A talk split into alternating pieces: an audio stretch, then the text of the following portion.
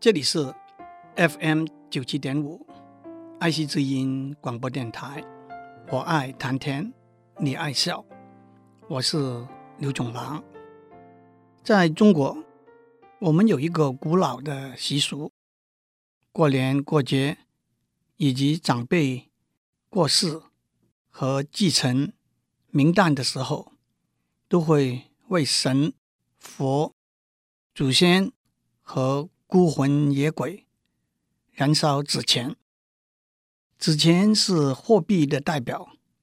大家相信，在上天也好，在地狱也好，有钱还是有用，有钱还是很重要的。我们都听过“财可通神”，也有“有钱能使鬼推磨”的说法，所以。我们要为神佛、祖先、孤魂野鬼提供可以让他们花费的钱。严格来说，金银纸钱分为三等：金钱、银钱和纸钱。金钱是烧给神明的，银钱是烧给祖先的，纸钱是烧给鬼魂的。不可混淆。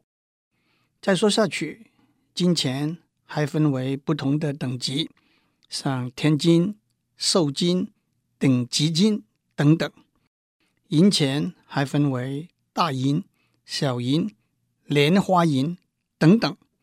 纸钱也分为金白钱、补运钱、买命钱等等。不过现在，也许因为货币汇兑。已经很方便，再加上通货膨胀，所以大家也很少计较了，甚至连假的大面额美金、台币一视同仁，照烧不误。除了现钞之外，许多人还烧纸做的日常生活用品，像衣服、帽子、鞋子等等，统称为金衣。不过，随着时间的进步，生活水准的提高，尤其是对自己的祖先，许多人还会烧纸做的房子、汽车、手机、电视机。不久以前，看到一个报道，在大陆有些地方还可以买到烧给祖先的年轻貌美的二奶和医疗用品威尔刚。但是后来被地方政府以妨碍善良风俗为原因被禁止出售。不过报道上没有指出，地方政府要保护的是当地老百姓的善良风俗，还是在地底下的阴灵们的善良风俗？做鬼也不能风流，这倒未免有点过分了。烧纸钱的来由有一个不可以列入正史的传说。大家都知道，东汉时代蔡伦发明了造纸的方法，因此生意兴隆，赚了很多钱。他的哥哥叫做蔡瑁，嫂嫂叫做惠良，看了非常羡慕。嫂嫂惠良就叫哥哥蔡瑁。去跟弟弟学造纸，但是蔡瑁的恒心不够，功夫没有学得好，就匆匆忙忙回家，自己也开了一个店造纸。但是他造出来的纸质量不好，人家都不要买他的纸。说到这里，我就提出一个历史上的疑问：是不是蔡伦为了智慧财产权留了一手？没有传给哥哥，那就无法考证了。不过总而言之，蔡瑁和惠良造了满满一屋子的纸，却卖不出去。正在商队发愁的时候，聪慧的嫂嫂惠良想出了一个妙计。当天晚上，蔡家传出蔡瑁嚎啕大哭的声音，邻居赶过来看，原来惠良。突然过去了，蔡默在邻居面前对着慧莲的棺材，一边哭一边烧纸。突然之间，听到慧莲在棺材里头的声音：“开门，开门，我要回来了。”蔡默打开棺材，慧莲跳出来说：“他到了阴间，阎王让他推磨受苦。可是蔡默烧给他的纸，就是阴间的钱。”他把这些钱分给小鬼，小鬼们就争着替他推磨，所以阎王就把他放回来了。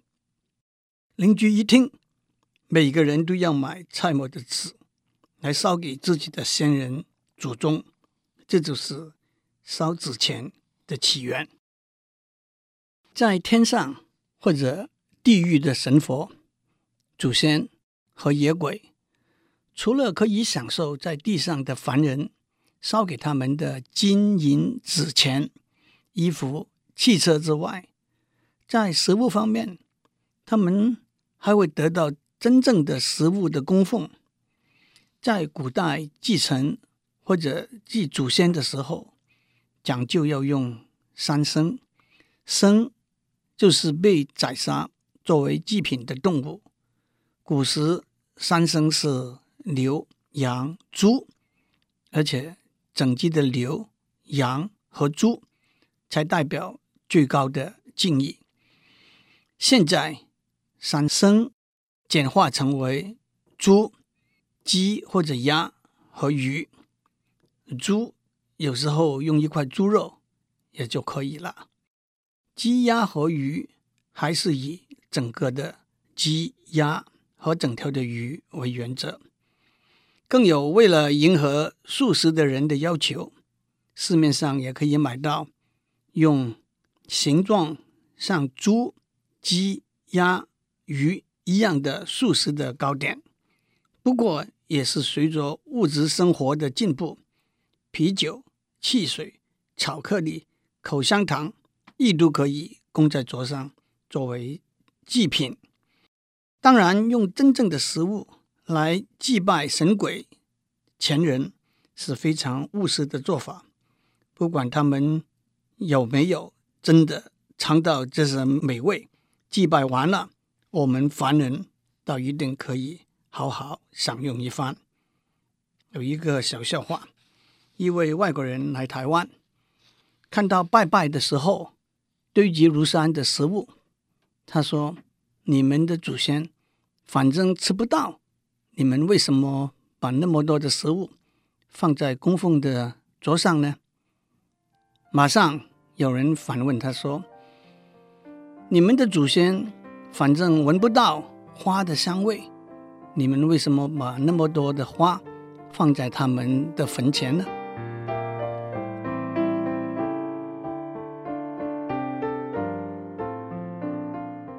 讲到祭祀鬼神和祖先。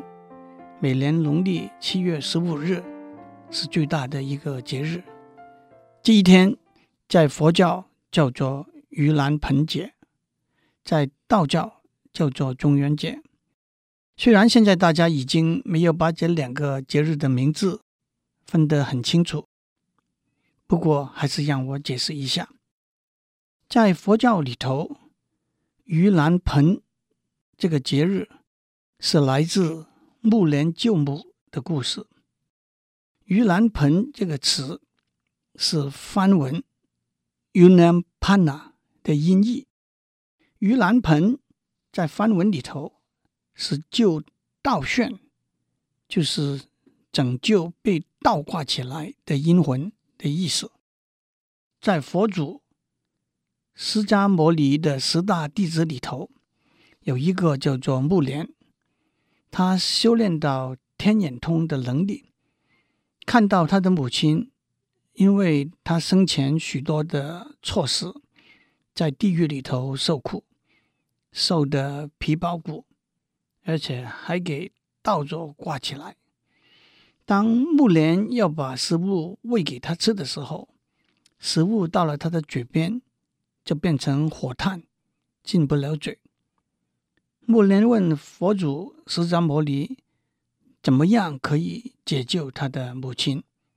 佛祖说：“你要准备斋食，喂饱你母亲身边的恶鬼，他才可以得到解救。”木莲在七月十五这一天，准备了斋食，供奉出家的僧尼和阴魂，他的母亲才得以脱离地狱，解救了倒悬之苦。这就是木莲救母的故事。也就成为大家在七月十五这一天用食物来供奉祖先、布施给僧尼这个习俗的来源。盂兰盆节现在也叫做盂兰节，因为大家把盂兰盆里头的盆子误解为一个装饰得很美丽，在祭祀的时候放置食物供奉祖先的盆子。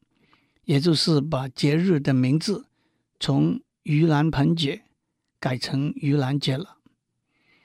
至于中元节，那是道家的节日。道家认为世界是分为天地人三个境界，天是虚无，地是物质，人是思想。跟三界对应的就是三观：天观、地观。和水观也有天观赐福、地观赦罪、水观解悟的说法。一月十五是上元，祭祀天观；七月十五是中元，祭祀地观；十月十五是下元，祭祀水观。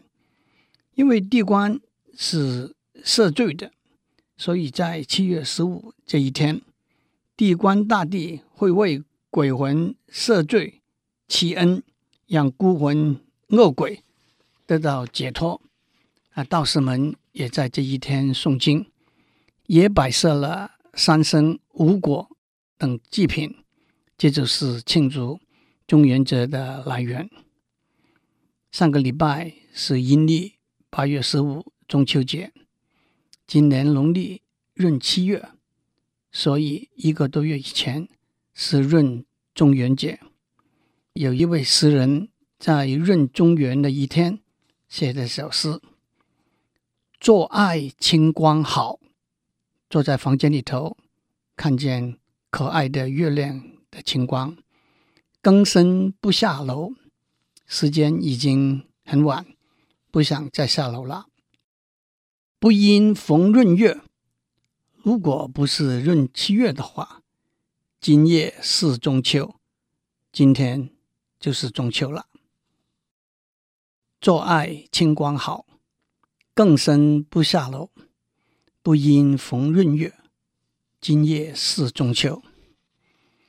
为了照顾一个人往生之后的饮食起居，甚至娱乐享受，后代的子孙。除了为祖先烧纸钱和准备食物果品去祭祀他们之外，把陪葬物放置在死者的棺材或者坟墓之中，是自古以来的习俗。在中国、在埃及、在欧洲、在南美洲，考古学家都发现，把日用品像衣服、鞋袜、工具。器皿，甚至豪华的首饰、珠宝，作为陪葬物的证据。举个例来讲，秦始皇的兵马俑是非常浩大的工程。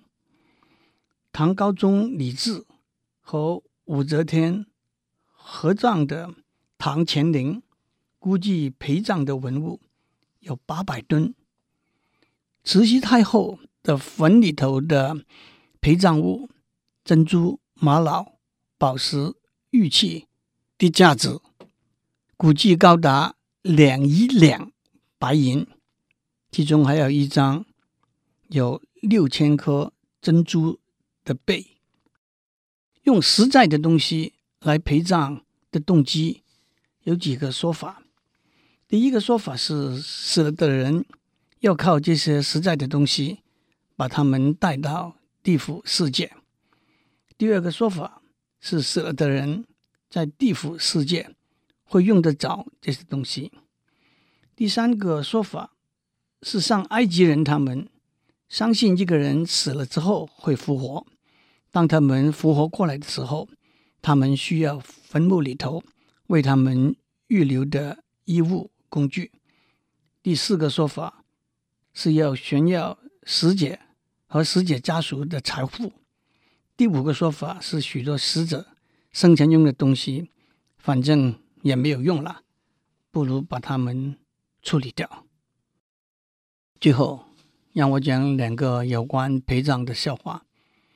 有一位小学生，祖母过去了，要请假回乡下参加祖母的葬礼。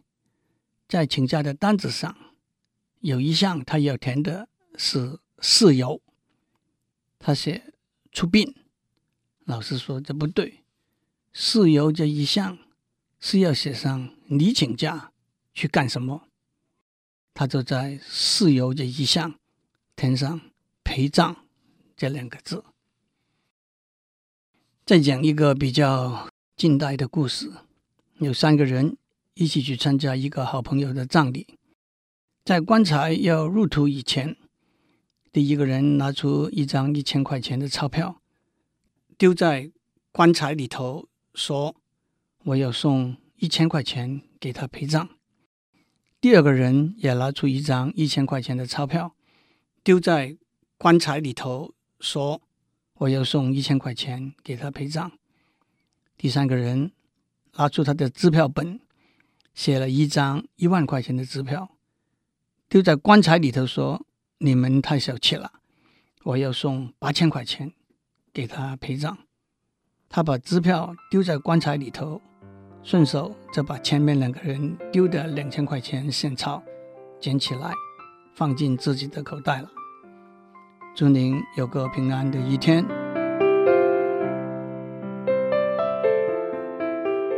以上内容由台达电子文教基金会赞助播出。